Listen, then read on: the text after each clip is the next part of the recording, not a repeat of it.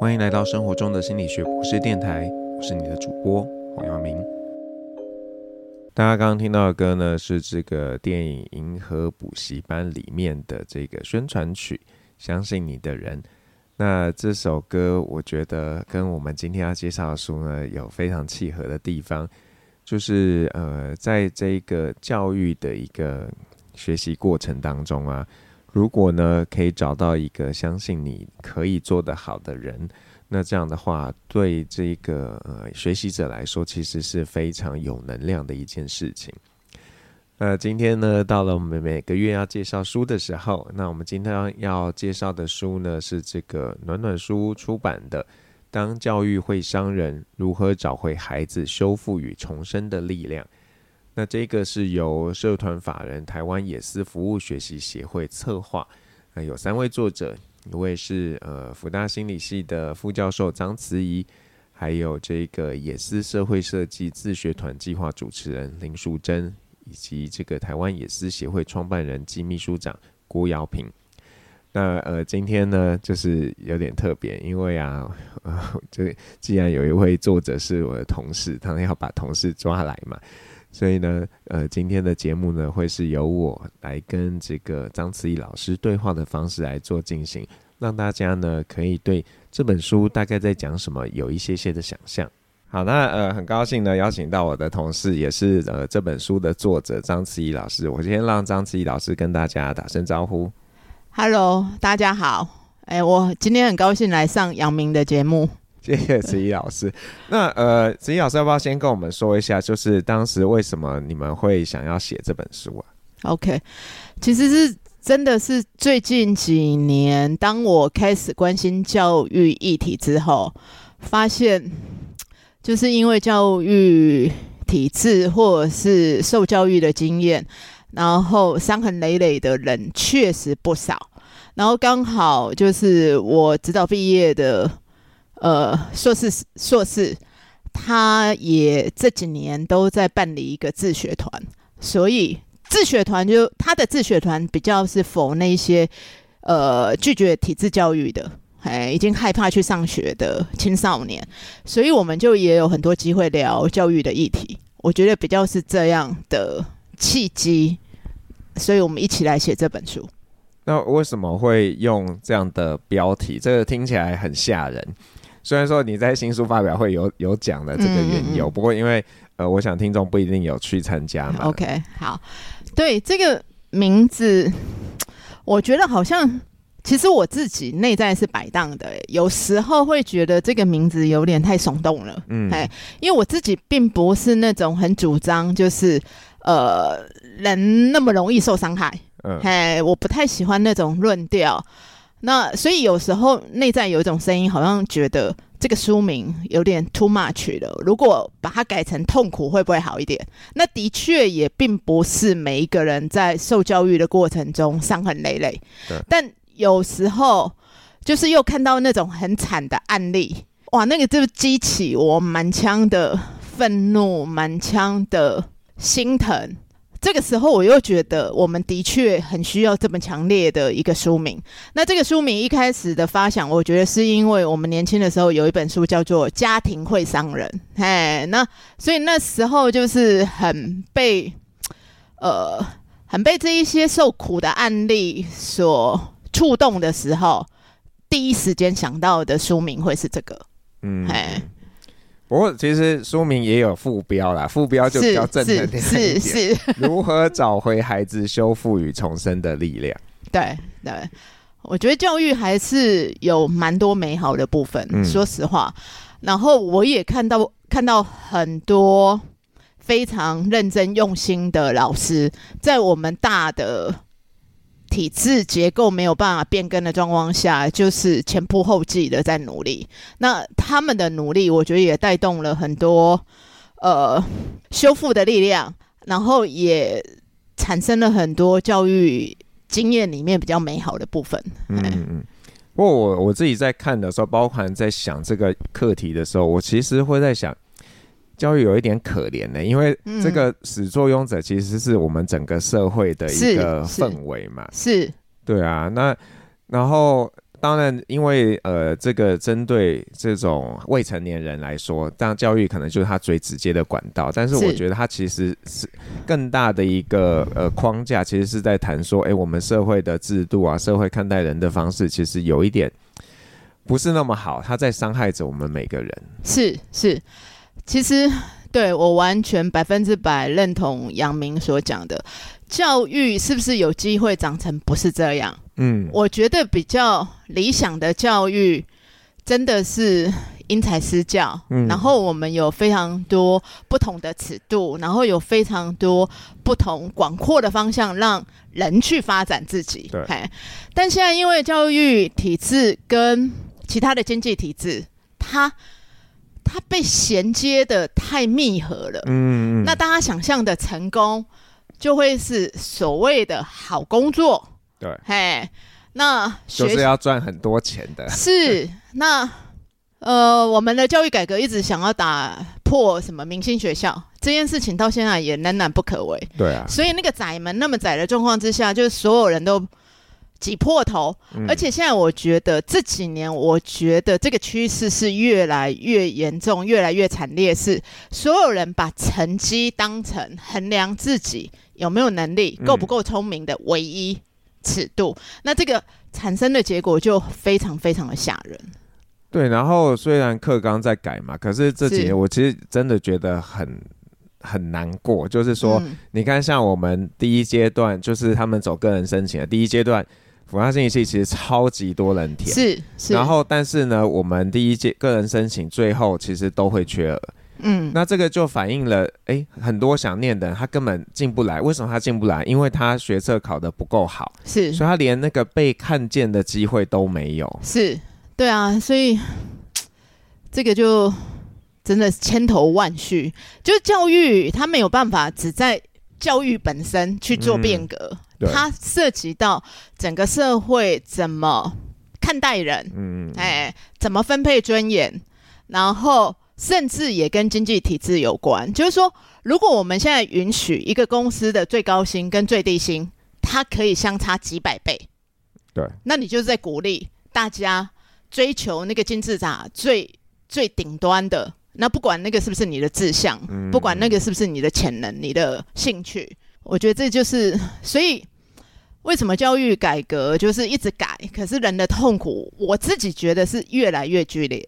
对没有越来越缓和。嗯，那我有点想要分享，我昨天给我也是蛮大冲击的一个案例。即便我写这本书，其实我已经看过很多案例了，嘿。但昨天就是在跟特别，因为是跟自己的学生讨论，然后看到自己学生身上发生这样的事情，我还是很难过，而且有很多愤怒。那因为今年的社星，我让他们的期末报告有非常多选择。嗯，那其中一个选择就是梳理自己的受教育经验，哦，然后跟这本书对的第一章对话。嗯，但但我没有强迫大家买书，我其实是把第一章，我把第一章就是免费提供给大家，哎，哦，所以他们可以不买书。然后昨天就是有一个小组，他们就是做这个教育这个主题的。嗯嗯、那那个那个学生这个主角，因为我要保护他，我不愿意把他讲的太清楚。他就是从小小学到国中都是呃班排第一，甚至是校排第一的。嗯，嘿，那周遭的人也都说他非常聪明，所以他就是也很有成就感。嘿。然后也是家里期待的呃重点发展人物，可是他到了高中，我们所有这些中小学成绩最优秀的孩子，他们常常就是到高中的时候就会跑到第一志愿嘛，嗯，嗯，那第一志愿就是所有人都是很优秀的，对，都是班上的前几名。那他的第一次期中考没有考好掉下来，他就开始有很大的身心反应了，嗯。然后他后来严重到一个月都得在家里，没有办法去上学。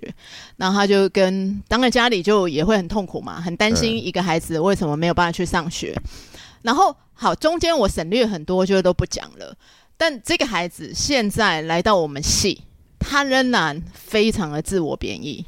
就是他从那种云端掉落地面的那个过程，伤痕累累，而且到现在还爬不起来。他现在就觉得自己什么都不是，是个废物。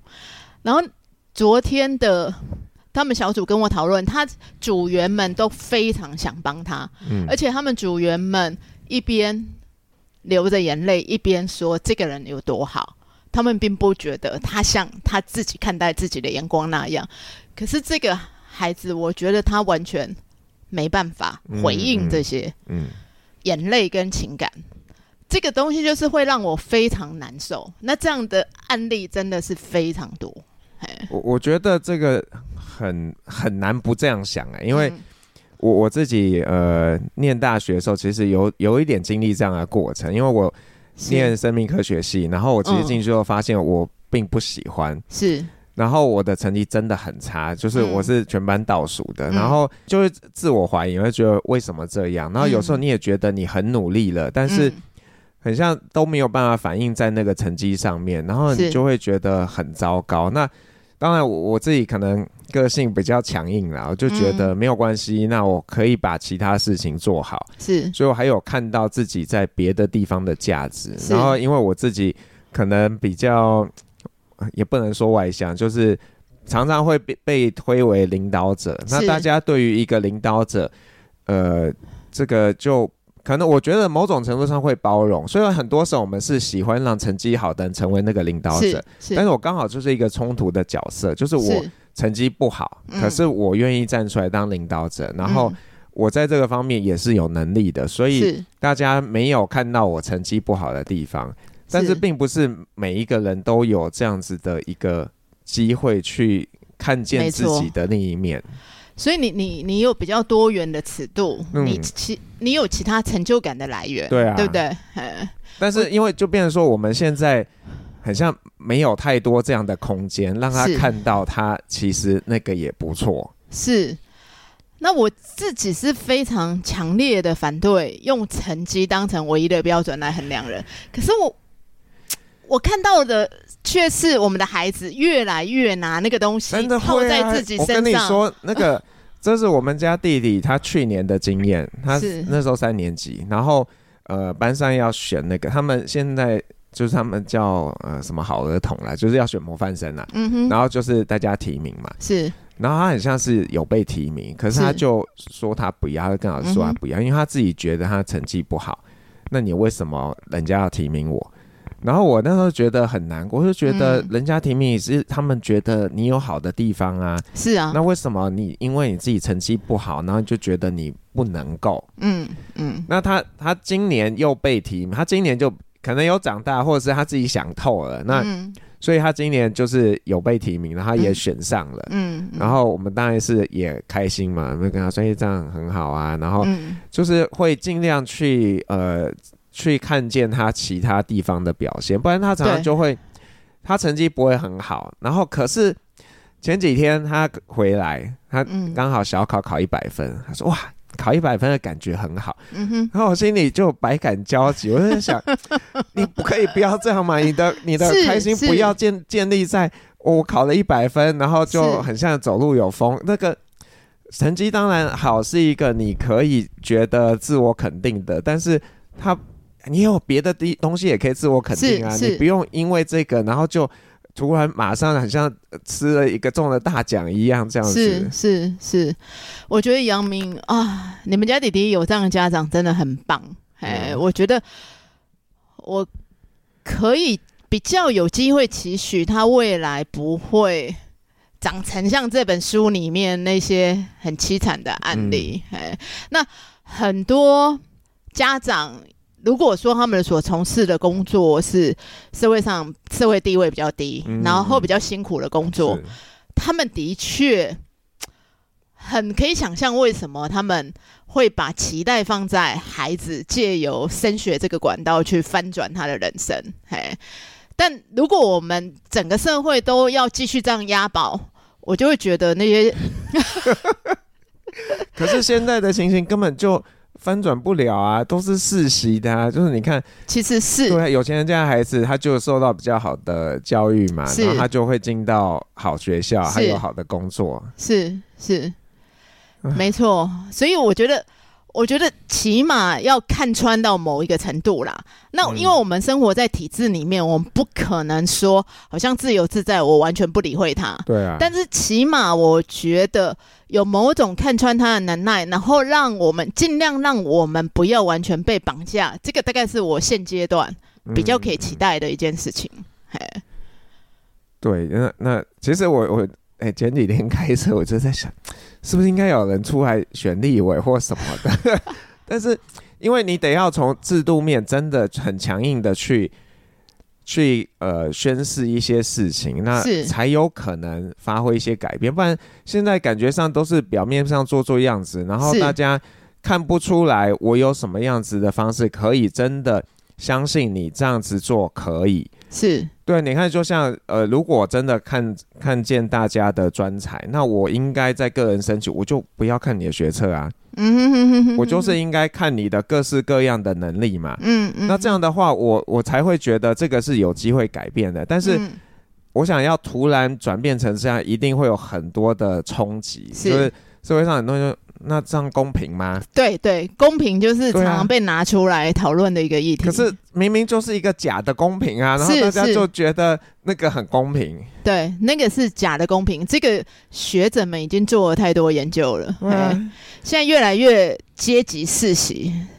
不是翻转阶级。嗯，所以就是很难过。然后，但是。因为我们也有稍微认识的这种非体制的教育，是因为觉得我真的有那个勇气吗？嗯，因为会觉得呃某部分啊，我可能比较批判一点，我会觉得哎、嗯欸，这些之所以会成功，是因为他们有家人，特别是父母投注比较多的心力在这些孩子的教育上面，是没错。所以只要父母愿意投注同样的心力，他其实不一定要到体制外的学习，他可能也可以长得很好。嗯。嗯嗯，对，但但现在就有点难，然后，呃，就是我我也对于实验教育，当然我是肯定的，可是我不确定它是不是适合所有的家庭。是，那以我学生所办理的那个实验教育来讲，嗯、我觉得他是真的很用心，嗯、嘿，然后我也很高兴他协助了一些家庭，就是说。在面对教育这么困难的议题上，让家长跟孩子都比较有呼吸的空间。但另外一方面，其实我在想的问题跟杨明差不多。我比较在想的，就是说，现在走实验教育这条路的很多家长，都还是社会上比较有条件一点的家长。嗯嗯、嘿，那那些比较没有条件的家长们，如果他们的孩子就是在学校适应很不良。到底还有什么可能性？哎、嗯，这个也是我带着想，但但我我目前还没有答案的。对啊，所以嗯，这个很困难。我我我们也这今天完全没有办法轻松哎。那个，那我我想就是呃，因为子怡跟我们都是老师嘛，是。那我们在教学现场，你你自己有没有觉得你可能有些时候也造成了一些伤害？嗯，对，这个真的是一个，我我我可以先讲啊，我觉得，我觉得，呃，我我先讲，我们自己常常现在那种被受伤的感觉，我觉得会越来越强。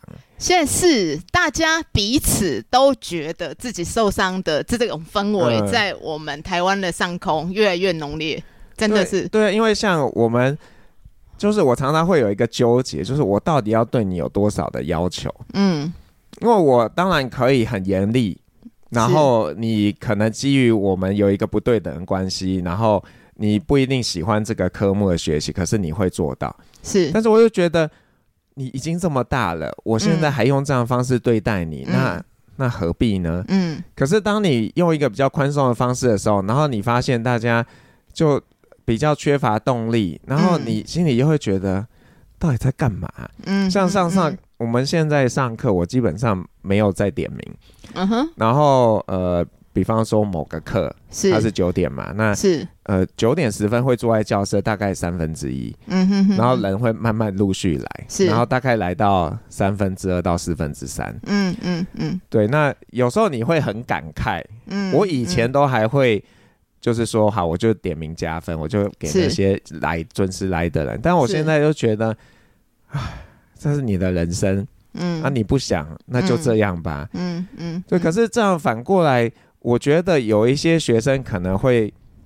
有一点受伤吧，就是他会觉得说，哎、欸，我、嗯、我这么我那么认真，是，然后你没有肯定我的认真，嗯哼，那就 我觉得就是这种就是一个彼此互相在伤害的过程。然后像我们有时候也会，你说呃要把一个学生当掉，是，然后他他他就会跟你撸嘛，跟你说他怎么样，嗯、然后嗯，有时候你会觉得。很像，到底也没有必要这样，嗯哼，对不对？反正你就多给他几分，他就过了，嗯哼。那你也过得比较好啊，因为他也不会跟你在那里 argue，嗯嗯。可是你又会觉得，这样我到底是帮了你还是害了你？嗯哼哼哼。对，因为那你可能就会觉得啊，反正没关系嘛，嗯。那所有事情都没关系。那我不知道，当然未来的社会可能会改变，可是现在的社会不是你到什么地方都没关系。是是。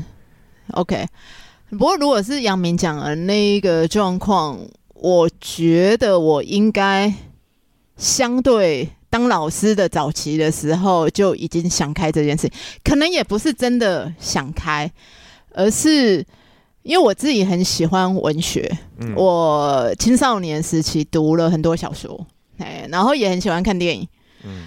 那我以前就是喜欢一个呃小说家、文学家或者是电影导演，我就是会去想办法把他们的生平、哎、哦、发展脉络弄清楚，嗯、然后我就发现，哎，我很喜欢的那一些文学家，甚至电影导演，他们很多人都曾经是学校里面的那种难搞的对象，就是他们不适应学校生活，所以他们很多人也都中错了。我觉得这个对我来讲是一个很让我呃可以突破框架的一件事。嗯，嗯，所以我在刚开始当老师的阶段，我看到那一些就是不爱在课堂里面，在课程里面不爱念书的孩子。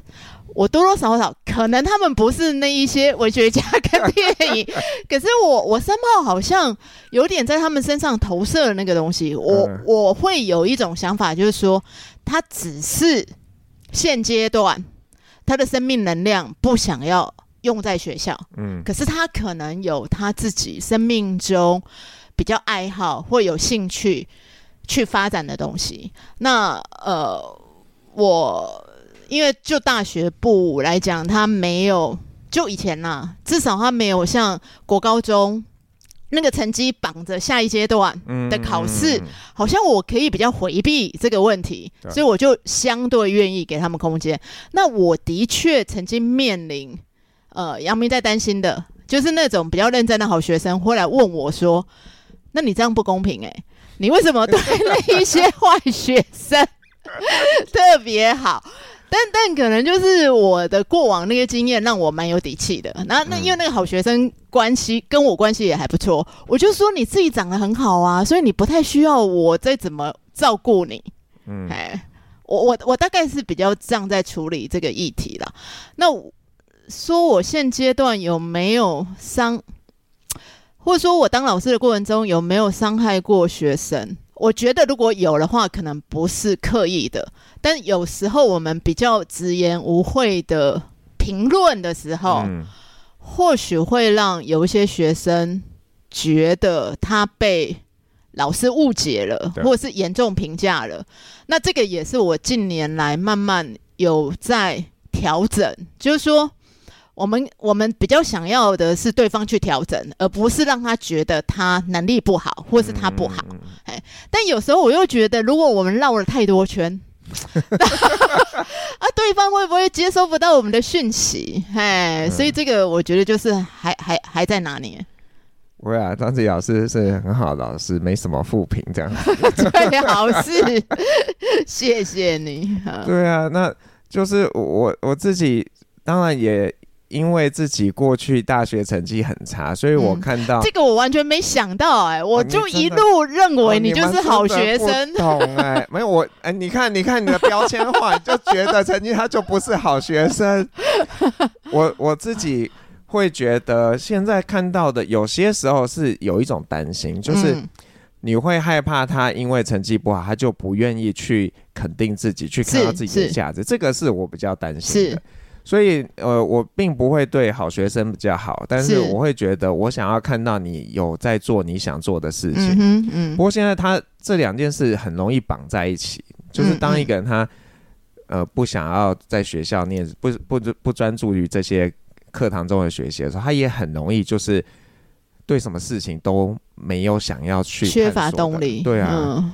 那这可能某种也是大环境给他的一个负向的循环，他就觉得他是他不行，他什么都反正我做这个家人不肯定，那我就不要做，然后就是就会变得他很像在拖延面对这个现实的一个一个状态。是是，其实我最近很想弄，我很。有一个方向，我觉得不够明晰的是，像我现在新书发表会，有时候会去碰到一些家长，嗯，嘿，那家长有一些很焦急的家长，他们会在会后再找我，再稍微谈一下。嗯、那他们会很担心他们的子弟成绩不好，嗯，嘿，然后落后于正常的轨道，那他们就充满了焦虑。那通常我都会跟家长讲说。你可能你要放松一点，嘿，要不然你的这种焦虑、你的期待可能会对孩子造成蛮大的压力，嗯，然后有时候会启动一个恶性循环，嗯，然后因为亲子关系不好，然后压力又叠加上去。但我觉得家长其实，我可以想象他们很难放松，嗯，因为他没有其他想象的可能性，就说如果我不这样走。那我的孩子的人生还可以怎么走？那那个这个是我现在比较在想，我们要如何把这个东西弄得对家长来讲，呃，有一点其他的可能性。嗯，哎，杨明有没有兴趣？我们 一起来，就是有，我觉得这很重要，因为你要说服他说你可以做别的，那你要让他知道这也可以 work。这也可以成，也可以被大家肯定。是，那这真的不太容易。对啊，对啊。然后，所以我觉得真的是要花力气去思考怎么样创造这样的可能性。因为我想到，呃，在就是台北场的你们的新书发有一个妈妈不是说那个她对她小孩也都很包容，嗯、可是小孩还是。嗯因为不是在家里受伤嘛，是在外面。是因为别人比较说：“哎，你怎么你的手足啊成绩那么好，那你怎么这样啊？”嗯、那像这种，我们真的，我我们没办法帮你防所有的东西呀、啊，不可能，那个不可能。而且即使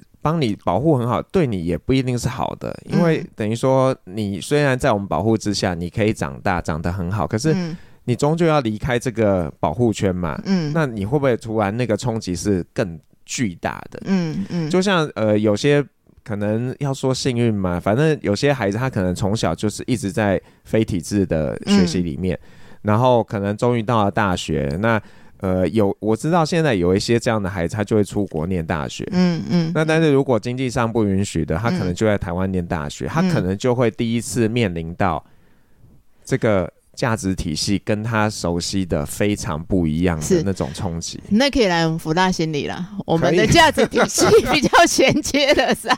可是张老师，我们其实不太好搞，你知道吗？也是也是。对，我觉得这个真的是有点难过，就是说我们希望可以走一条可能不是非非传统体制价值的路，可是是，是但是。毕竟我们的门，我们的入学方式都还是一样的。是，然后是不是能够找到足够多认可这样子的呃家长跟学生？嗯，我我觉得不太容易。是对，不然就会你知道，我我自己很容易受到学生状态的影响。嗯，就学生如果很有冲劲，我也可以跟着你一起冲。但是如果你就是在那边。躺平，嗯、那我就会觉得，好吧，你要躺，我们一起躺啊。嗯嗯嗯。嗯那我其实不太希望这个越来越常发生。是是，我觉得追根究底，其实一定是整个大社会要变。嗯。但那个东西慢，那个变化不太可能太快发生的状况下，嗯、我现在就是说，我们。手边的我们这个层次的，到底还能做些什么？对、啊，还是我明年设薪？哦，你不是休假？我要先休假研究一年，之后我们带学生一起来想这个问题。嗯，对，然后看看到底还能怎样？对，我集思广益是啊，是需要去想，嗯、因为我在分享一个例子，就是。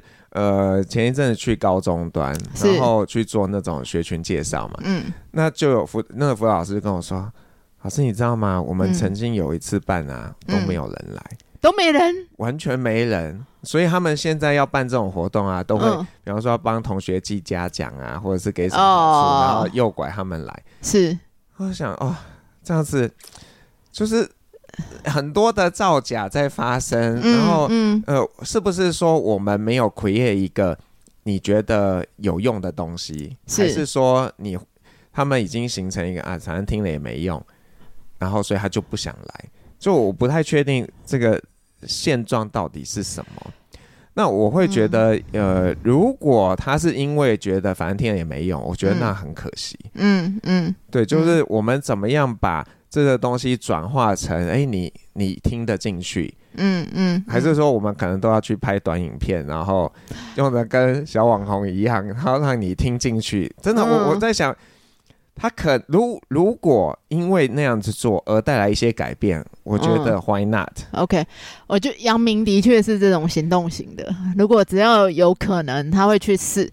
但我对这个议题的想象有另外一个。不同的方向，嗯、因为我们之前有去某高中，嗯、呃，教学过嘛，嘿，我自己在想的是，好像有一种这种应试教育所产生的恶劣的后果，嗯、就是人对于呃教教室里面所要发生的事情，呃、有一点抵制，是。对，因为那个东西无趣，嗯、那个东西是那些东西都很死，那些东西只是为了绑架我，然后让我呃让我在读书的过程也不是很愉快，然后就是为了去竞争下一阶段的那个窄门。嗯，我觉得这个现在就是说这种学习抵制的状况，我觉得早期是发生在那种学业。比较不好，学业比较不好的，嗯、但现在我觉得好像有向上蔓延的状况。那当然，大很多人知道说我要取得下一阶段的门票，他还是会压迫他自己好好读。可是你看，会需要用到压迫，嗯，就表示这些东西它被弄得不有趣，然后对人的意义度不是那么大。嗯、我觉得这这真的是最大的问题。嗯，哎、欸，我再帮你补述，你知道？那个高中有一两个学生有把我们的课写成学习历程。哦，然后他写的热烈程度让我在想，你上的是同一门课，因为因为平常我们看我们看别人的学界，你不知道他到底经历了什么，是是，可是这个是我们自己带，我知道你经历了什么，然后我就是嗯？哦好，如果在你心中你是这样看的话，我是蛮欣慰的，嗯哼哼哼哼，可是我。其实我心里是觉得，哎，或者是他为了对啊，包装包装成一个样子，那会觉得真的很像没有必要。就是我们我不想要看你的包装，我就想看你真正的样子是什么，因为这个才是你呀。是，那你看，我们为了取得门票，我们上下交相贼，我们都做多少啊包装工作，或是假的。东西，我觉得真的不是教育之福啦。嗯，嘿，嗯、但是我们每次讨论到最后都是 整个更大 结构的问题，这真的是很要命啊！哈，所以我其实一直呃，这个是有有点在想的，就是说，嗯，我们如果可能的话，我其实是希望带一些我不要你想象你会得到体制内的好处，可是我愿意陪你一起来做一些探索。嗯哼哼哼哼，就是你你如果有什么 idea，哎、欸，我们可以想一想，做个小研究啊，或者是哎，甚至、欸、去尝试一下，那我觉得都好啊。嗯，可是这样子的邀请啊，嗯。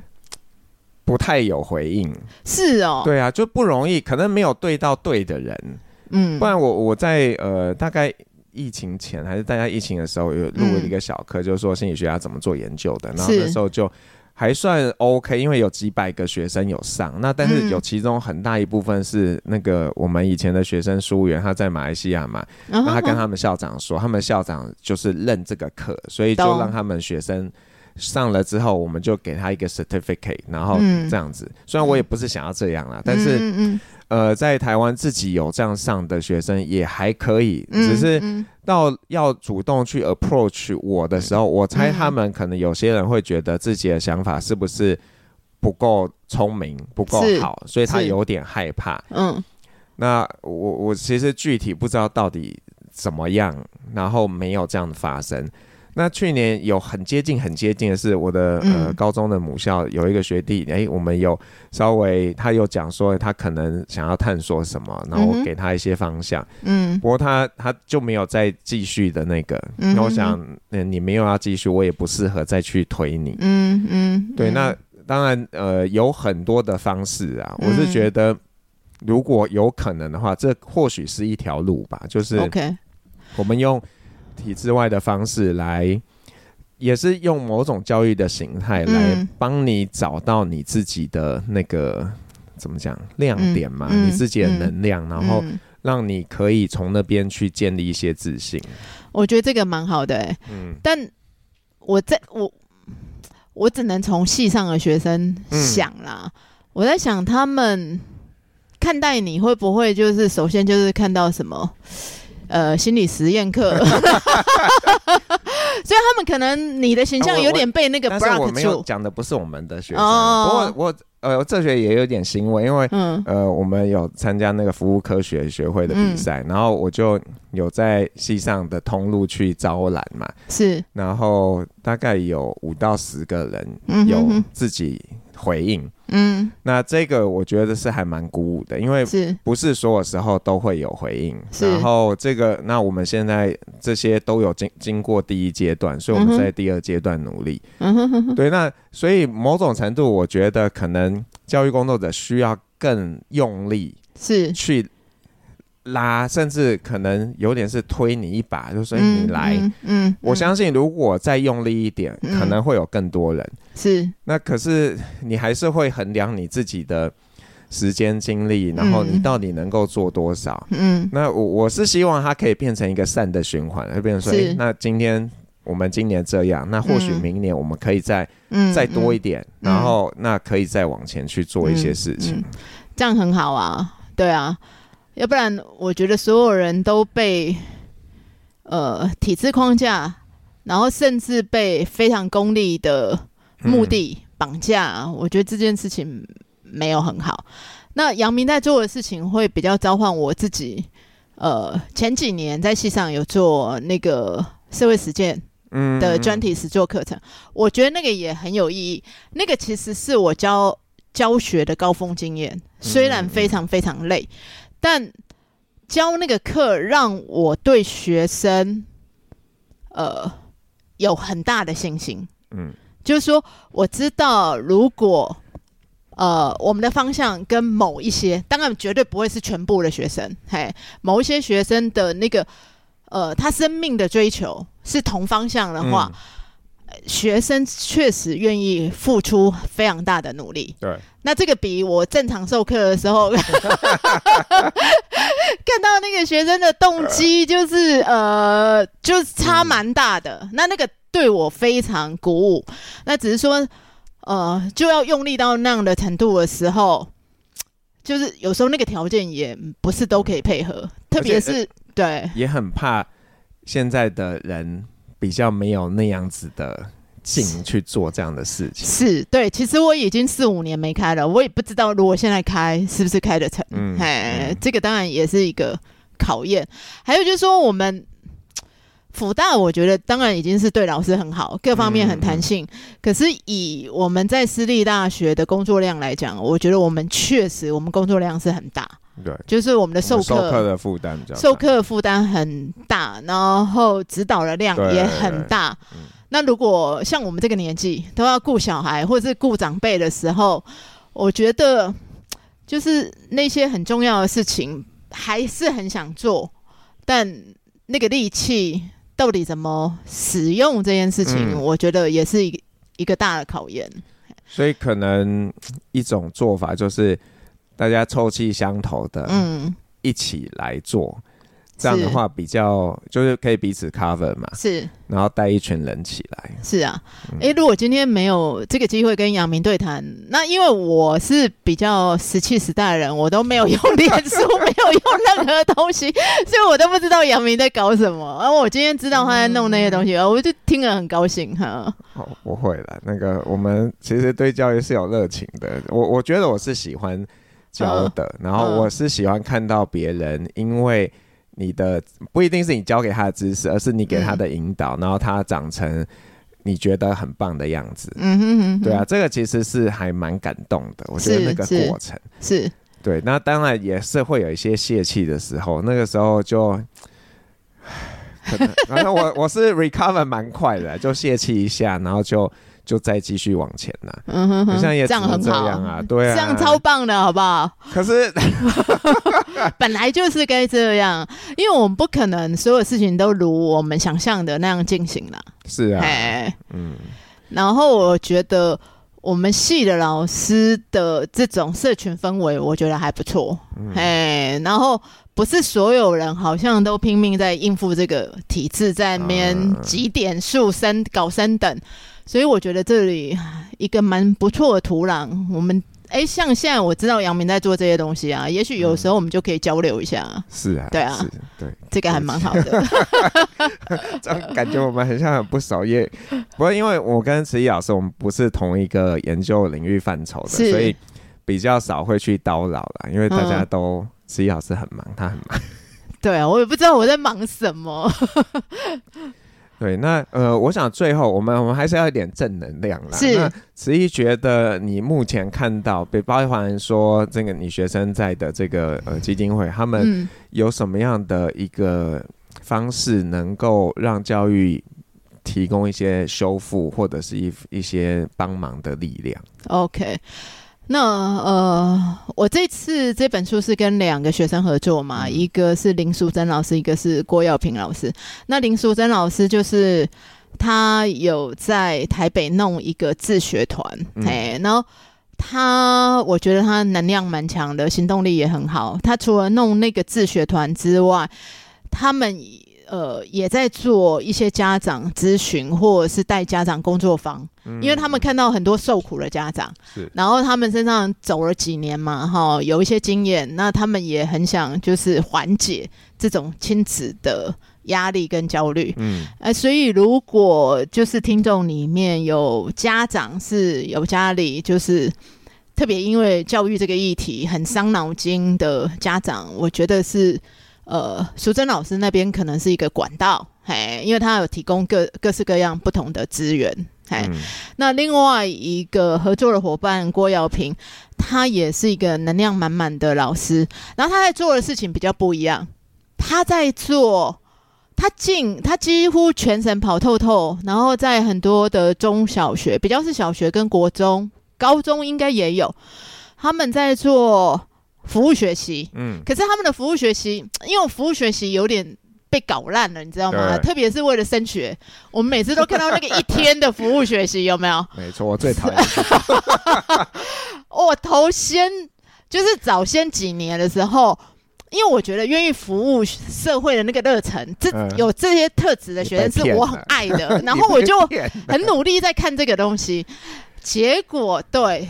就是有一种被欺骗的感觉。后来发现很多都是只是去盖章，或者是为了升学硬去做的。嗯、那那郭耀平老师在做的就比较不是这样，他真的会带学生、刺激学生去思考跟社会有关的议题，嗯，比方说他们去捡垃圾，嗯，那捡回来的垃圾，嗯，我现在随便举例的啦，他的东西应该比我再复杂一些。